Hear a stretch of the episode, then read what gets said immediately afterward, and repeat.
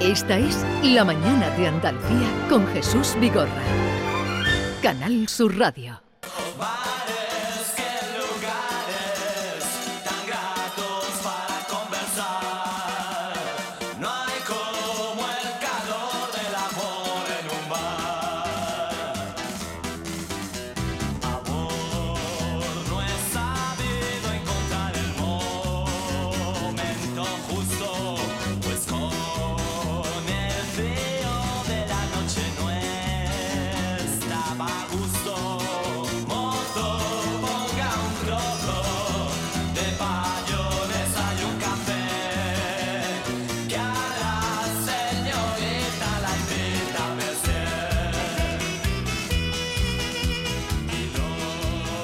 Los bares, qué lugares, bares humanos, eh, bares también que, te pueden asustar, como le pasó a nuestro invitado de hoy, mm, que el otro día, eh, pues en un bar, en una cantina, no voy a decir el nombre, Santa Justa, no voy a decirlo, Santa Justa, estación de Santa Justa, se horrorizó cuando le cobraron eh, pues 2 euros 15 céntimos por una botella de agua de 28 centilitros. Nunca había mirado, no había mirado los centilitros que tenía una botella de agua, pero Carlos Navarro Antolí, como sabueso periodista, eh, escribe hoy horror, atraco en Santa Justa y dice, el ticket revela que la botellita de agua de 28 centilitros se vende a 2,5 euros. Carlos Navarro Antolín, buenos días. Muy buenos días, Jesús te pareció excesivo? Porque... Me, llamó la atención, me llamó la atención. Y, otro cliente que pidió una tostada de jamón deshuesado, como ha publicado en el Twitter, 6,75. Estamos estamos un poco disparados, ¿no? Será la inflación. Pero como todo es comparable, claro. Lo que se llama un puyazo, ¿no? Como todo es comparable, lo que más me llama la atención del ticket que pone, que ¿este era tuyo o...? Este ticket es mío, Este ticket es tuyo.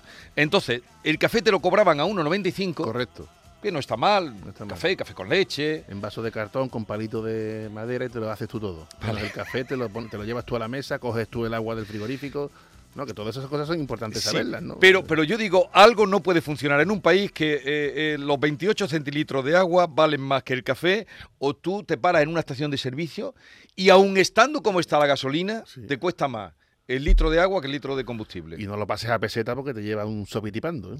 Entonces algo no debe eh, algo no debe estar bien cuando tú pagas más el litro de, gasolina. En cualquier caso conviene llegar como a las clases de los catedráticos antiguos, ya bebido, ya hidratado, ya pasado por el servicio, te montas en el tren y, ya estáis a urgencia porque me parece una clavada pagar 2.15 en, en las condiciones en las que además te sirven. En, en, el tren te cuesta más, ¿eh? Bueno, pues tú siempre ves bebido y pasado por el urinario. No es para hablar de este asunto, lo que pasa es que yo leo el artículo de, de, Carlos Navarro Antolí y, me llama esta atención esta mañana cuando dice horror, atraco en Santa Justa. A mí me parece que es barato para como está en Europa, quiero decir que que la botella, Carlos. Eh, ¿eh? yo, yo, pensé eso y digo, bueno, no me importa pagar los 15, si en Europa está más barato. Quiero decir que el turista que llega a Santa Justa, ese precio está para los turistas. Pasa que tú te metiste allí como ¿Cómo que? No, no, no, no, no. Ese precio, ¿cuánta gente? Hay más eh, nacionales que turistas en una estación como Santa Justa. Sí, porque se aprovechan que es un sitio de paso de turistas. Claro, claro. Porque ahí no va el andaluz a, desayunar. En fin, eh, habría que preguntar cuánto, cuándo empezó, a cuánto está el café con leche en el restaurante Robles. Pues no lo sé porque allí suelo ir a comer, no a tomar café, pero los cafés que yo me tomo suelen estar a 1,20, 1,30. Estamos hablando de... En bares del centro de Sevilla. Un ¿eh? restaurante del centro-centro. Un café así a solas nunca me he tomado en Robles, que yo recuerde. el otro día desayuné por primera vez porque porque era el jueves de Corpus y abrieron por la mañana y nunca había desayunado allí, desayuné. Pero me invitaron un, hermano de los estudiantes de la cofradía de la universidad y no, no me di cuenta cuánto costaba el desayuno. Bueno, traigo a colación lo de Casa Robles porque el motivo de que esté con nosotros hoy Carlos Navarro Antolín es que acaba de escribir un libro que se va a presentar el día de San Juan, que tiene también su historia dentro de, la, de Casa Robles, que lleva por título Juan Robles, la sonrisa del tabernero. Ese es el título. Juan Robles creó, ahora no, fue su padre, como tú cuentas en el libro, que puso un pequeño, pequeño bar, un, agujero que tenía allí. Y, entonces eh, ha llegado a ser un restaurante de referencia, no solo en Sevilla, no solo en Andalucía, no solo en España, sino también eh, fuera de España, que tiene, bueno, que prácticamente eh, tiene toda esa zona y luego eh, también otro restaurante importante como es Robles Aljarafe. ¿Qué te llevó a ti a, interesarte, aparte de ser un, cliente de la casa, supongo? Mm. O que has transitado por allí, a fijarte en Robles para contar su historia, la de Juan Robles, la sonrisa del tabernero. ¿Qué fue lo que te llamó Pues la el, atención? el libro se, lo pensé hacer con, con Juan en vida, por supuesto, Dios lo sabe que lo pensé con Juan en vida, después se murió, entonces con más, con más motivo, y sobre todo y por encima de todo, por los valores que representaba don Juan Robles, ¿no? que eran esos valores del sacrificio, de, de estar siempre pendiente del negocio, de casi no tener vacaciones, de fundir, en el mejor sentido del término, la familia con el trabajo, de estar consagrado a su oficio, es la fuerza de la vocación, son al fin y al cabo los valores, como los que me han enseñado en mi casa, ¿no? Hagas lo que hagas, estudies o no, te dediques a lo que te dediques, hazlo bien, concéntrate, da la mejor versión, saca el máximo de ti y tómatelo en serio. El- la búsqueda del rigor en cualquier parcela, en un tabernero, en un profesor, en un periodista, en lo que hagas, hazlo bien, tómatelo en serio. Y a Juan Roble le vi siempre tomarse muy en serio su trabajo, ¿no? Yo siempre digo que mm, trabajó un sábado y murió un domingo. Con 85 años, la última vez que lo vi, se estaba agachando a recoger el lavavajilla y a, limpiarlo, ¿no? Y siempre yo les ponía de modelo a mis hijos, digo, mira, mira cómo don Juan está ahí trabajando hasta el último día. El trabajo le mantenía vivo, el trabajo como fuente, mm, concepto cristiano, como fuente de bienestar. No ya cómo se servía, no ya los platos y las exquisiteces, ¿eh? los valores que representaba. O sea que a ti te llamaba más la atención esos valores que tú, que se podría hacer eh, un decálogo con los valores que tú ah, vas eh, dando cuenta en el libro, que como dices los has visto, ¿no? Eh, hablas de la ambición prudente, que era una máxima suya, no pedir en los bancos, una recomendación importante, no dar lugar a la envidia, no aparentar en exceso. Eh, todo eso que está- es muy contrario a lo que hoy a lo que hoy vemos, ¿no? Esa, yo no vi a Juan nunca necesitar un psicólogo para que le ayudara a volver de las vacaciones porque es que prácticamente no tenía vacaciones. Nunca lo vi apenado por un lunes por la mañana. Nunca lo vi quejarse de la crisis del coronavirus. Cuidado, ni de la de la sus hijos que igual. fue dura para- Siempre para- sonriendo, por de, ahí el título, ¿no? O sea, el- está- estamos todo el día quejándonos, buscando la calidad de vida, buscando cuando la- las cosas son mucho más sencillas, ¿no? Él decía que yo no, no, no tuve juventud. Yo creo que es que no es que no la tuviera, es que no, dejé de- no dejó de ser joven nunca. Él decía que no tenía vacaciones. Es que yo creo que al tercer día, como sus hijos me, me han contado para el libro, pues ya no se veía, que si no se veía en su casa, y su casa era su trabajo, su restaurante, atender a los clientes, levantar mesas que estaban sin recoger, pre- cuidar que el turista que no estaba atendido estuviera atendido, tanto como recibir a la infanta si había que recibirla.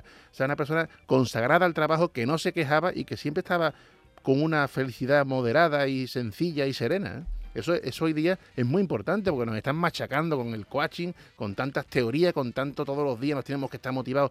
Él llegaba motivado solo a su trabajo, vigilaba el restaurante, se daba su paseo, vigilaba cómo iba el Laredo, eh, vigilaba los nuevos negocios para aprender, iba a las ferias de hostelería cuando empezaron el boom, con, cuando se, iba a los sitios a ver cómo evolucionaba el gremio, estaba atento a las publicaciones, una persona muy atenta a, a todo lo que ocurría a su alrededor. Incluso un día lo llamaron para explicarle a los jóvenes en el extinto Club Antares el secreto del éxito y le dijo que, que nada más hay que trabajo, trabajo y trabajo. No busquen más, es que no hay otra vía. Pero, ¿y él por dónde le viene? Porque el, el negocio lo crea él. El de Álvarez Pe- Quintero lo crea en la taberna muy chiquitita. Pero una yo le decía como tú como cuentas, la taberna mínima, muy pequeñita. Mínima. Muy pequeñita, que, que Pepote lo de la Borbolla era uno de los primeros clientes porque la sede del PSOE primera estaba muy cerca y decía que tenía forma de tubo, lo cuenta ahí en el... Y allí llevó a Felipe González y a muchos de los que fueron después personajes. Y fíjate lo que es hoy, ¿no? Ya él fue poquito a poco expandiendo el negocio. eh, Ya incluso el último servicio que se crea es el de abastecer a aviones en los aeropuertos de Sevilla, el- Málaga, el- Ciudad Real, que eso es una licencia muy difícil. El otro de día hablábamos con su hijo precisamente de eso, de lo que cuesta conseguir una licencia de Cuesta eso. muchísimo, ¿no? Porque te, que te la den para poder trabajar en un, en un aeropuerto, ¿no? De esa taberna mínima, lo que dio lugar, bueno, a más de 500 puestos de trabajo, a muchos negocios, a creación de riqueza con prudencia, sin hacer ostentación. Pero con un él- estilo propio de las personas que nacieron en los Sí. años 30, acostumbradas al sacrificio, a vivir con poco y a ser feliz con poco. Es que estás eh, dando aquí una serie de, de- de modos de vida que, que, Es que eso es lo que el no es- libro. que no están ya, ya, ya lo no sé. es la historia de un bar, es mucho más. O yo Eh, pretendo sí, hacer yo, mucho yo, más. yo encuentro que es mucho más, porque todo eso que estás hablando de, de maneras, modelos de, vida, hoy eso está muy en desuso. Por eso querido Carlos. conviene que se conozca, porque hoy día cualquiera llega al gremio nuestro y ya que quiere ser redactor jefe, cualquiera quiere ser Juan Robles. No, mire usted, es que esto cuesta mucho trabajo, mucho tiempo, mucha perseverancia, mucho tesón, esa ambición prudente y serena, ese procurar, procurar no levantar envidia. Otra cosa que Juan tuvo muy buena era cómo aceptaba las críticas. Él era consciente que un sujeto con éxito le acompaña un predicado con críticas. Y entonces él, incluye, muchas veces tuvimos que criticar pues, la época de los años del exceso de veladores y demás. Y jamás se quejaba, jamás dejó de sonreír, jamás se lamentó. ¿Acaso una leve inclinación de cabeza?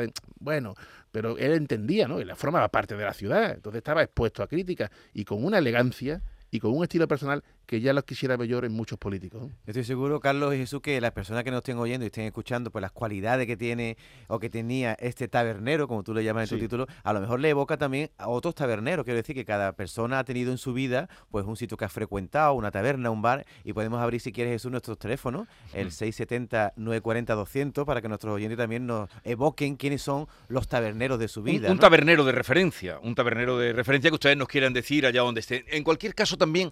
Eh, Casa Robles eh, es muy conocida. Para hacernos un símil podría ser como Casa Lucio en Madrid. Correcto. Eh, Casa Robles sería en Sevilla el equivalente a Lucio en Madrid por, por, la, por los años que lleva. De, hecho, va, una una fotografía de, Don Juan con, Lucio porque se llevaban muy bien, como se llevaba muy bien con Rafael Julián. Eh, y, y, Robles es la referencia de mucho, muchísimo madrileño se unió el buen hacer de Casa Roble, la Expo 122 y el AVE y dispararon la demanda de madrileños que querían una mesa en Roble. Hay muchos testimonios ¿no? de compañeros de prensa, incluso de Concha Velasco, que cuentan lo que costaba conseguir una mesa en Roble. Cada vez que hay un congreso del PP o de cualquier otro partido político ocurre lo mismo. Es la referencia para muchísimos madrileños en la capital. Igual que muchos sevillanos acuden a, Madrid o muchos años acudieron a Madrid a, a Lucio, y, antes de, iniciar nada, antes de reservar casi el hotel, reservaban... Correcto, una buena mesa en Roble para dejarme ver, para que me vean. A ver, eh, pero tú cuenta alguna anécdota de, alguien que se presenta. Cuenta un político conocido que llegó a Robles exigiendo una mesa porque decía que se la había reservado la secretaria de Javier Arenas, entonces vicepresidente del gobierno. ¿Y cómo lo arregló? Y, claro, y Juan, como se cuenta en el libro, bastaba que le dijeran eso, aunque no encontrara la reserva porque no se había hecho pues se desvivía porque nadie se fuera sin estar atendido, le consiguió la mesa, aquello fue momentos de apuro, y claro, al final Javier Arena se enteró, y le habían utilizado su nombre y el de su secretaria para conseguir una mesa, le llamó al orden a este señor, le tuvo que dar un de rabo de flores a la secretaria pidiéndole disculpas porque había usado su nombre y había presionado lo que no estaba en lo escrito. ¿no? Hay muchas anécdotas que, que jalonan, pues imagínate, toda una vida, ¿no? la atención a, a miembros de la familia real, a turistas, de todo tipo, hay de todo. Artistas también. Artistas, con Concha Velasco, muy muy graciosa que cuenta las de veces que iba allí y ya cuando se separó. Hasta la última vez que vino estuvo allí. Incluso la pelusilla que le daba cuando seguía, ella, se separó y su, su ex marido seguía yendo a Roble y ella, no le hacía gracia que fuera ya sin, sin ella, ¿no? También lo cuenta, bueno, todo es un tono desenfadado y pues imagínate la de anécdotas que hay en 50, 40, 50 años de ejercicio del oficio. Mm, eh, el Juan Robles es la sonrisa del tabernero, que no se lo habéis hecho coincidir la presentación que es el día 24 con el día San Juan. Claro, él ese día lo celebraba además muy especialmente invitando a una copa a, la prensa. Sí, una copa informal a la prensa, amigo, incluso entregaba unos galardones del día de San Juan y se echaba allí un rato agradable. Yo fui solo en una en una ocasión. Y quiero decir antes que se me olvide que el título casi que es obra de Laura Roble, porque estando en el funeral del cardenal amigo, que era gran cliente como toda la curia de Casa Roble, le mandé una foto en la que salía el día de la inauguración de la calle del cardenal amigo, que está a los pies de la Giralda, salía don Juan que fue a cumplimentarlo, ¿no? Y salía sonriendo. Y durante el funeral ella me pone, fíjate, la sonrisa característica de mi padre. Y digo, pues ese es el título. Y como le gustaba la palabra tabernero de raíz latina, nada de hostelero ni restaurador, pues digo, ya tenemos el título. Tabernero. Eh, Laura Robles también es amiga de esta casa, muy amiga nuestra. Eh, Laura, buenos días. Hola, buenos días, Jesús y Carlos. ¿Qué, tal? Buenos días. Mira, estamos, estamos hablando de tu padre eh, por, a raíz del libro. ¿Te ha gustado el libro que ha escrito Carlos? Sí, bueno, hemos todavía, la verdad que para nosotros también es una sorpresa, aunque Carlos nos mandó el boceto y bueno, mm, nos ha encantado que, que, que acto de generosidad por parte de Carlos, de verdad es que no tenemos palabra porque eh, nosotros estamos encantados de que de que este ha salido de él eh, como eh, como bien ha dicho no pues él ya lo quería haber escrito en vida no pero bueno no pudo ser y ha mantenido él su palabra y la verdad que, que bueno que estamos emocionados y felices la verdad que Fíjate que llevamos unos minutos hablando eh, del libro en el que hay además abundante fotografía de gente que ha pasado por allí, de cómo empezó, de, muy chiquita Laura, de muy chiquito Pedro, eh, novios ellos, todo, un poco toda la historia de, la familia está ahí reflejada. Y prácticamente no hemos hablado ni siquiera de un plato de comida, hemos hablado más de valores. Eh, ¿Cuál sería el valor que, a ti más, más huella o más hondo te ha calado de tu padre, Laura? Bueno, es que mm, mm, ha tenido tantos valores Jesús que, que la verdad que, que definirlo o, resumirlo en, una palabra es complicado, pero bueno, eh, es un, buena persona, pero, pero buena persona desde dentro, ¿eh? sin, eh, sin, sin maldad, él nunca veía la maldad en nadie, que eso, eso es un valor mm, de verdad que yo creo que, que debemos, debíamos de tener todos, ¿eh? Y, una persona afable, cariñosa, mm, no sé, es que me, cuesta mm, eh, definirlo en una palabra, pero bueno, yo creo que y único e irrepetible. no ver la maldad en nadie, ver siempre la parte buena que siempre, aunque sea una pizca, yo creo que el ser humano eh, siempre la hay, ¿no? E, esa, esa impresión que es la que nos has dejado. Vamos a saludar a Pedro Robles, eh, hijo también de, Juan Robles, eh, pues director ahora de todo, de todo lo, que, todo lo que son los establecimientos de, de Casa Robles. Pedro, buenos días. Hola, buenos días, Jesús. Carlos, buenos días. Buenos días, Pedro. Los radio oyentes, buenos días. Mañana fresca, una mañana fresca hoy.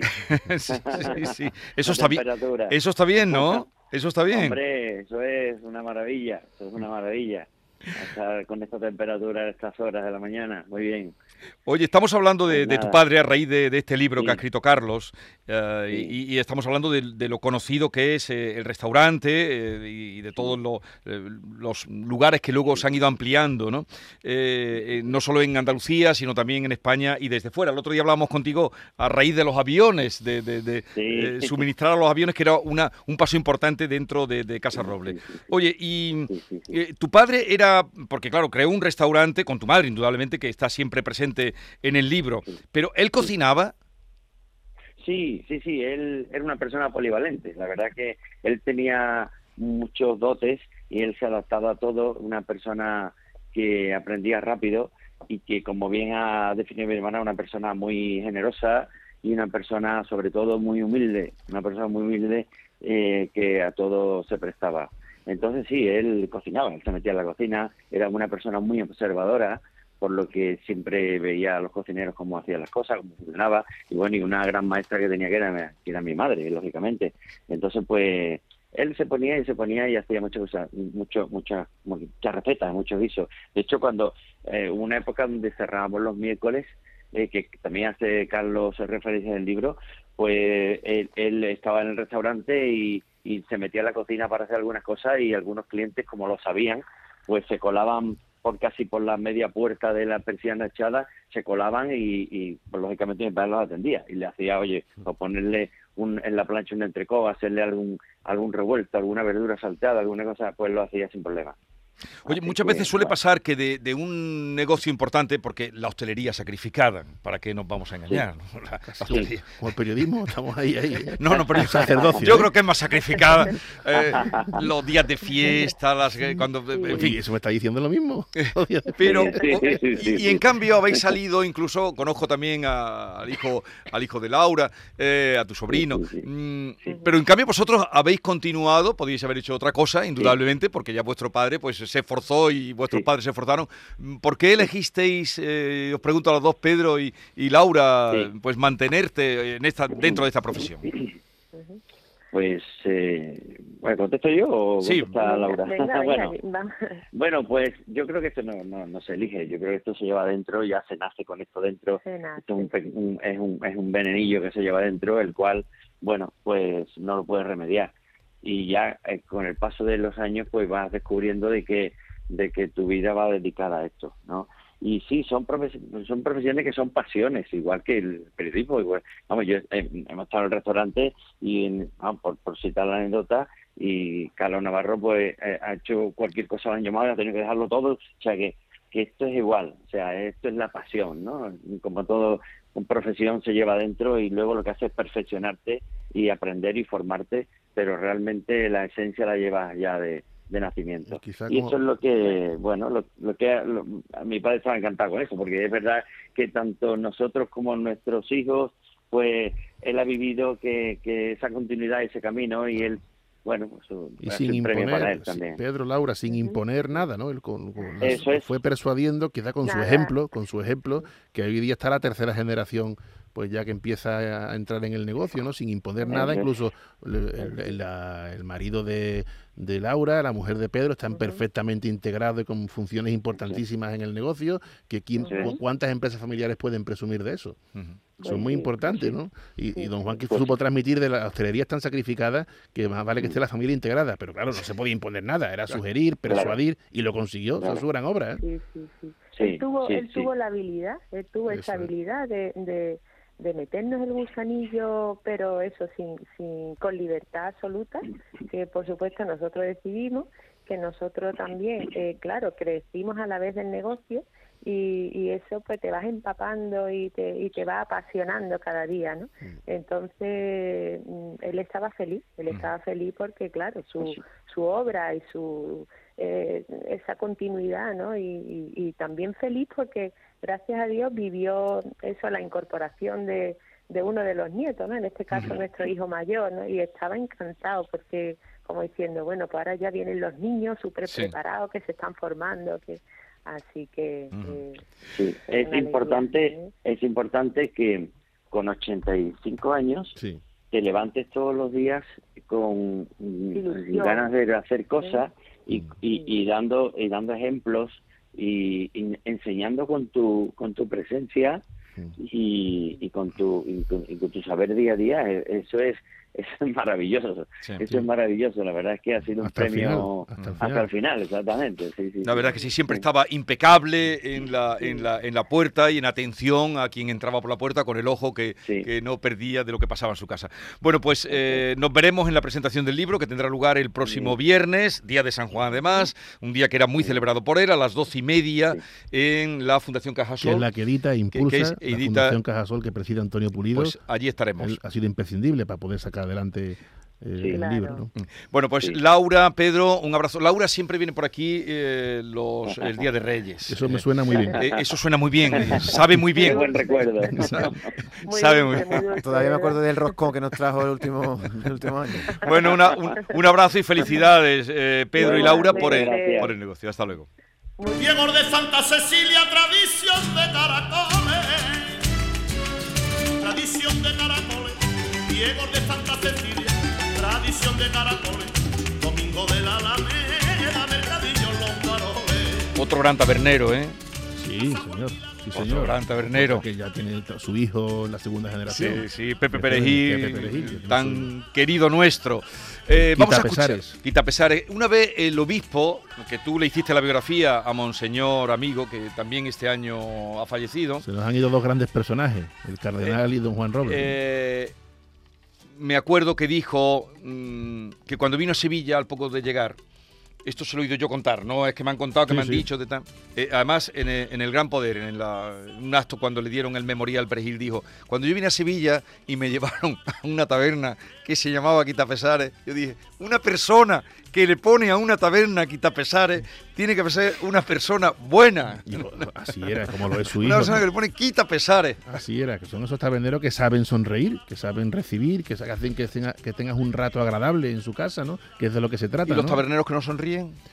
Bueno, pues porque no le, ¿eh, faltará, claro, sí, que no lo confundí con el malaje, ojo, no confundir con el malaje eficaz que no se mete en la conversación y que atiende de forma directa, rápida y te sientes atendido y que el hombre, pues bueno, pues tiene todo el derecho del mundo a tener su carácter. No se trata de ir a un circo, ¿no? O Pero saber atender y por lo menos no hacerte incómoda una estancia en un bar que es un sitio donde uno va o a trabajar o a pasar un rato agradable. O sea que tú prefieres el malaje eh, puestos a elegir el malaje que te atiende bien y no se mete. Pero que atiende bien, no que maltrata, ¿eh? Cuidado, ¿eh? A luego el, el, el, gracioso. El... Eh, no, no, no, terrible. Un cambio gracioso es terrible, ¿eh? Terrible, ¿eh? Buenos días. Un tabernero de referencia para mí era mi suegro, que tenía un bar en Lucena que se llamaba Herbal Galve. Y siempre tenía su solera, el saber estar, a todo el mundo le daba su, su sitio, no se metía en conversaciones, su sonrisa siempre en su boca. Y de hecho, él murió hace unos años y el bar sigue, no lo tienen los hijos, pero lo tienen arrendado. Y el bar, pues creo que es uno de los más antiguos de Lucena. Buenos días. Gracias.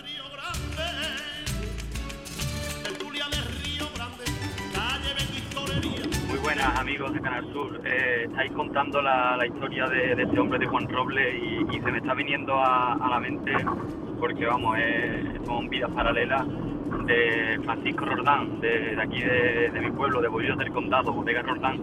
Quien no conoce esta Bodega Rordán, donde se empezó a vender sobrantes de vino y hoy es un templo gastronómico eh, que es donde se pueden comer las mejores gambas que hay por la provincia de Huelva. Pues este año cumple su 60 aniversario Bodega Rordán en la carretera de Bollullo que siempre iba para Rocío y para Matar las Cañas. Y, también le están haciendo un documental a unos amigos de los hermanos Lagares de, La Palma. Pues nada, decir eso, que son vidas paralelas y que ese tipo de hombres ya se encuentran poco. Un saludo.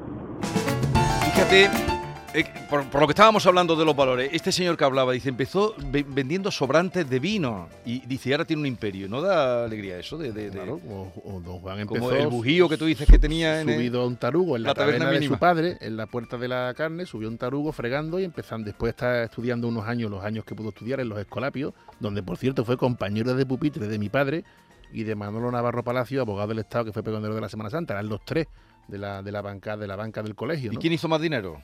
Eh, Juan Robles, evidentemente, cosa que yo le recordaba cuando me decía, tu padre es un sabio. Digo, usted ha hecho un imperio, don Juan. porque tu padre eh, eh, eximio catedrático cono- del conocimiento sobre todo de, de- de América que no hay otro. El otro dices que abogado del Estado. Abogado del Estado. Y, y el que más dinero hizo fue Claro, el que se Juan dedicó- Robles, pero vamos, solo no, no- no- tenemos claro mi padre y yo y todo el mundo. Claro. Buenos días familia, desde aquí desde Córdoba, Lucena. Pues mira, de aquí hay un hombre que lleva ya muchísimos años, el restaurante Casa Manolo en el Cristo, siempre comidas caseras, siempre con una amabilidad, una simpatía, tanto a él como los hijos y su señora. Y come, Vigorra, yo te invito, me llama, que yo te invito a comer en Casa Manolo, te vas a poner las botas y verás la simpatía y eh, el agradecer la comida que te ponen tan buena casera. Aquí te espero. Hasta luego. Gracias, muchas gracias. Ya avisaré.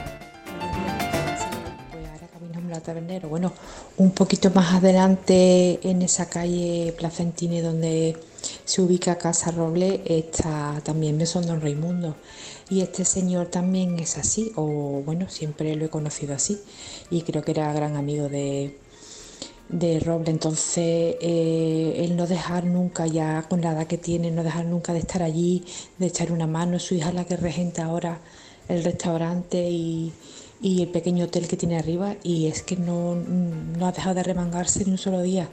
Eh, estar al pie del cañón siempre. Yo creo que eso, eso es un, un alma, no se nace así.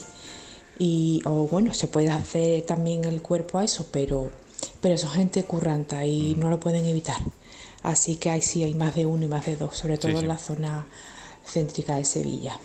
¿Hasta qué punto Jesús estaba don Juan en- al frente del negocio, pendiente del negocio, que con ochenta y pico años ya levantaba mesa, recogía mantel y claro, se llevaba el platillo de la propina.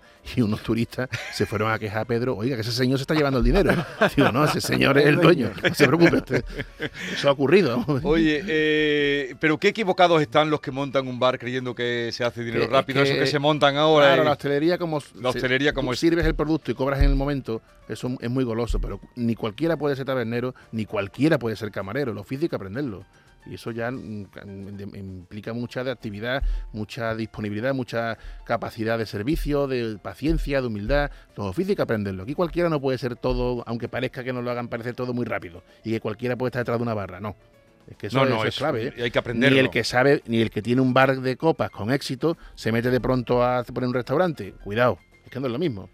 No es lo mismo hacer una Ni se entrevista- mete a constructor. Claro, que no es lo mismo hacer una entrevista que un ensayo, que un pie de foto. Es como todo Pero el también, trabajo. Carlos, por muy bueno que sea un tabernero, como la cocina no funcione, ahí no entra Ah, nadie. ¿eh? Evidentemente, pues yo creo que los cocineros son los mejores Pero fíjate, estamos hablando de el- un libro de, de una restauración que, es un imperio, como, como dice, si está Placentines, está Laredo, está Roble, o sea, está- y no hemos hablado de, de- de cocina, estamos hablando de valores, cosa que me gusta mucho más, porque hasta ahora también hablar de comida es un poco Ya viene uno desayunado de casa, como tú decías. ¿no? Hay que venir desayunado de casa. O en el bar de abajo. Oye, ¿por qué se desayuna tanto mm, fuera de fuera Porque de yo creo que es el lujo más barato que existe. La que hay que liar para hacer el desayuno en casa y en cambio por, por poco precio, a mí me lo enseñó un amigo, si te das cuenta es el lujo más barato que existe. El lujo más barato. Oye, vamos a terminar ya, podríamos seguir hablando, pero ya otro día vamos a dedicar eh, al tema taberna, eh, porque veo que hay mucho, muchos guasas que no vamos a poder escuchar. Venga, uno más y nos vamos. Referente a lo que estáis hablando ahora por la mañana, eh, soy Álvaro de aquí de San Lucas Barrameda y tengo que, tengo que destacarlo y, decirlo porque no se merece menos. Es don Fernando Bigote, Casa Bigote en San Lucas Barrameda en Bajo de Guía.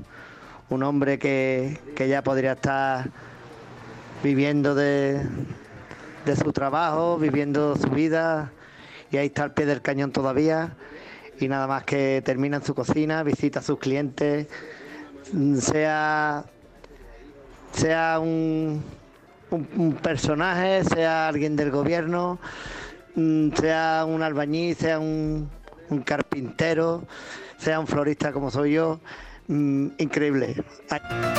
Hay muchos, hay muchos así en, en Andalucía. Eh, fortuna- afortunadamente, afortunadamente. afortunadamente, a ver si aprenden y hacen escuela.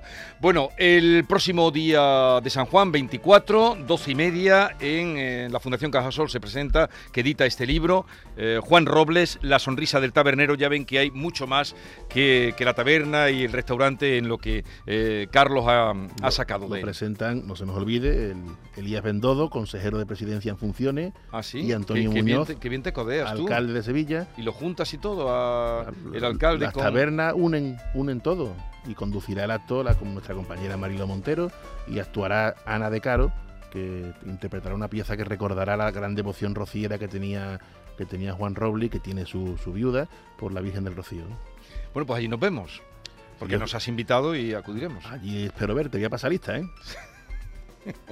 Vente ya con bebido, ¿eh? No vaya a pedir agua allí. Agua a 2.15. Pero es cierto, eh, no olvidemos eso, que un país donde el agua vale más que el café y más que la gasolina, Bueno, y con los camareros van mejor vestidos que los clientes. adiós.